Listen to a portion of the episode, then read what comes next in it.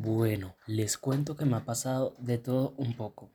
Resulta que yo siempre tengo como los episodios ya escritos y grabados y pues me robaron el celular, así que tuve que volver a escribir, grabarlos. Se me pasó la fecha porque tuve que haber publicado los episodios hace como una semana. Entonces ya, es eso. Perdón. Pero bueno, en esta noche lluviosa, lluviosa vengo a contarles qué pasó.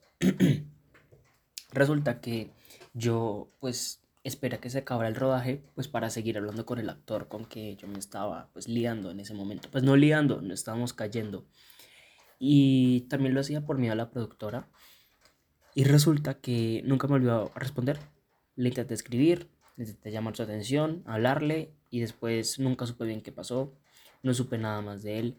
La verdad es que tengo la maña de vivir el luto mientras estoy con alguien. Así que se me, se me había hecho la idea de que este man desapareciera a la nada. Y además sentía que también tenía que vivir en un luto por y yo no sé por qué. Pero tengo que confesar que para ese momento yo sabía que, que pues que iba a extrañar a y más que a él mismo sus virtudes. Porque en ese momento, pues, habiendo sido plantado por este actor, no voy a decir si es conocido, ¿no? Si me preguntan en privado, de pronto les digo quién es, pero no es conocido.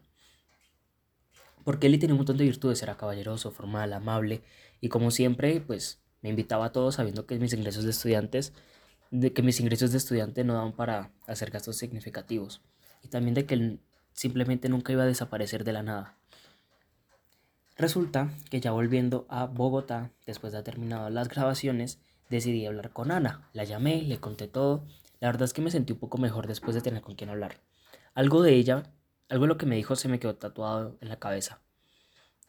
Eh, Eli quizás no sea el hombre de su vida, pero subió las expectativas. Si no es él, será alguien mejor. Pero nunca dejar sus principios porque la peor infidelidad que uno puede vivir no se la da a alguien más sino uno mismo. Tengo que confesar que todo eso me quedó resonando. ¿Cuántas veces yo no había sido infiel a mis principios con tal de estar con él? Es decir, jamás sentí que traicionara su confianza, pero me refiero a las veces en que yo me puse de lado con tal de tenerlo a él como protagonista. Es ridículo, Extraño ese momento en que yo tenía 14 años y mi inocencia estaba intacta, lo suficiente como para omitir el hecho de que el valor estaría definido por cómo me verían los demás. Digamos que para esos momentos de mi vida me sentía un poco en el medio de ser y no ser. Para sacarme de dudas decidí tomar una decisión estúpida y esta vez decidí darme valor por medio de relaciones interpersonales, si me entienden. Si es que me entienden, ¿ok? Decidí volver a hablar con Dani, ¿se acuerdan? El del perro, todo el tema. Parque de Versalles, ¿ok? Bueno, hace dos meses yo no lo veía y pues con la excusa de que extrañaba a su perro, le dije que, pues, que quería verlo. Evidentemente yo no quería ver a su perro, yo jamás he sido tener animales, aunque tengo que aceptar que yo sí amo a Choc, pero no quería ver a su puto, a su puto perro. Digamos que una mañana coordiné para vernos y las cosas se iban apasionando, hasta que noté algo extraño. No sentía excitación, es decir, no tenía una erección. Así es, muchachos, estoy hablando. Dios mío, yo si mi familia ya encontrará esta mierda, creo que me internan en el psiquiátrico. ¿Qué es lo que pasa? En ese momento yo estaba presente y me gustaba como la presencia, el tacto y todo lo que, lo que estábamos, pero no, no estaba excitado.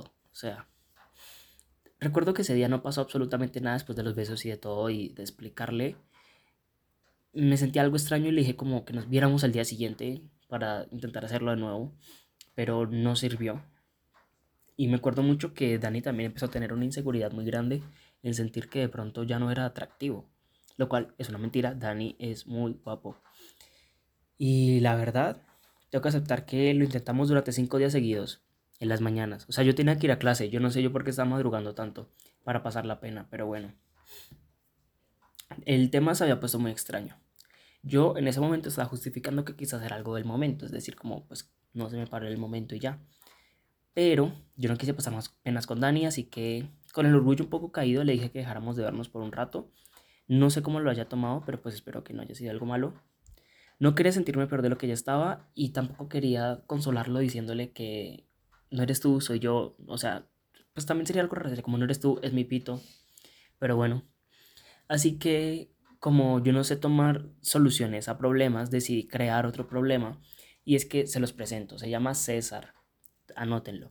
Él es estudiante de zootecnia de una muy conocida universidad pública del país, es decir, nadie lo conoce, nadie que está escuchando el podcast lo conoce.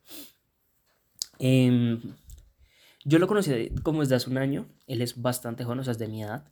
Y es lo más joven que he estado con alguien. Es muy amable, me trata bonito. La verdad es que tiene muy poca disponibilidad o tiempo. Entonces siempre era complicado para vernos. Y recuerdo que yo pues lo besé en Navidad porque se me hizo fácil. La verdad no sé.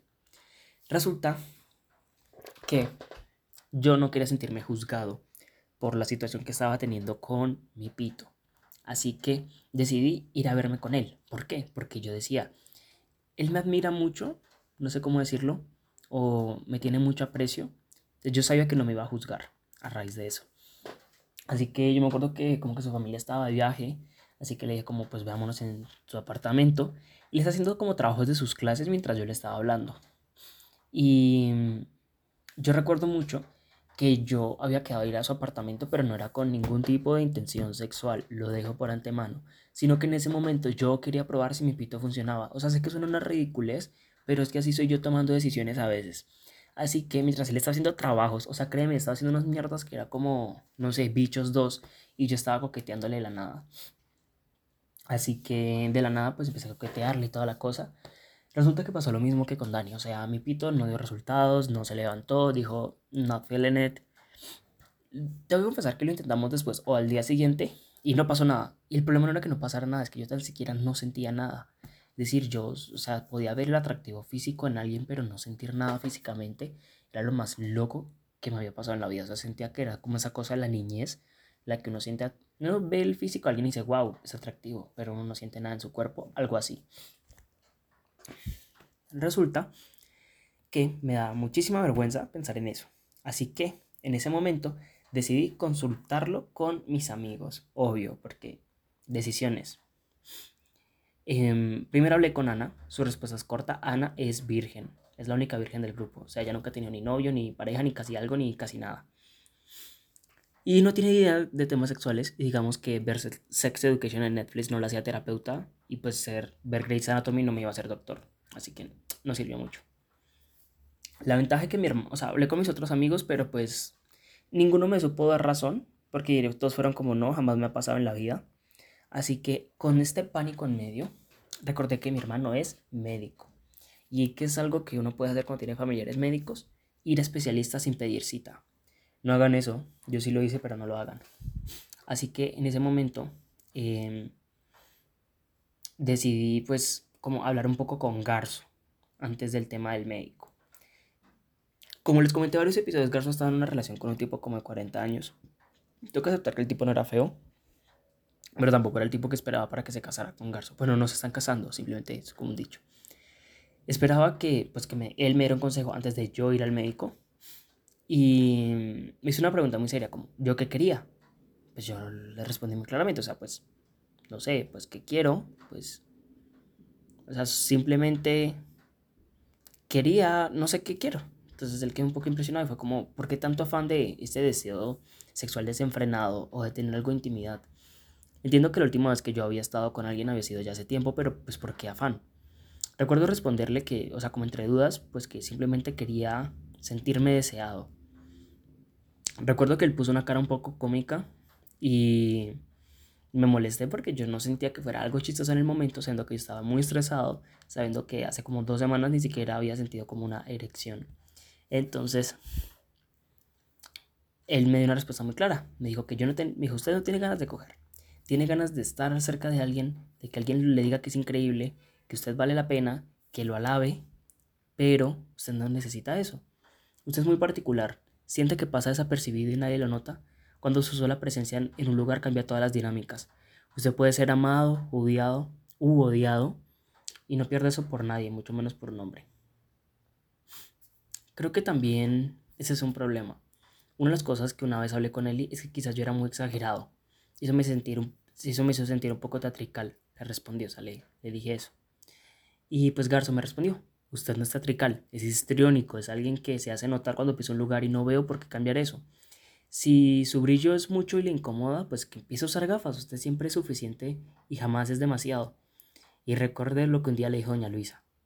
Una vela nunca se pone debajo de una mesa porque no hace sentido esconder la luz que hay en ella. Doña Luisa había sido la rectora de mi colegio. Ustedes dirán, porque hay una metáfora de velas con la rectora del colegio mientras hablo sobre mi pito.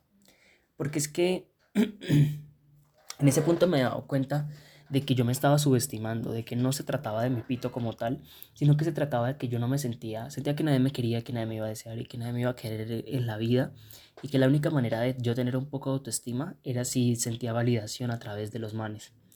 Así que dejé de intentar estas dinámicas extrañas de buscar validación y me enfoqué en mí.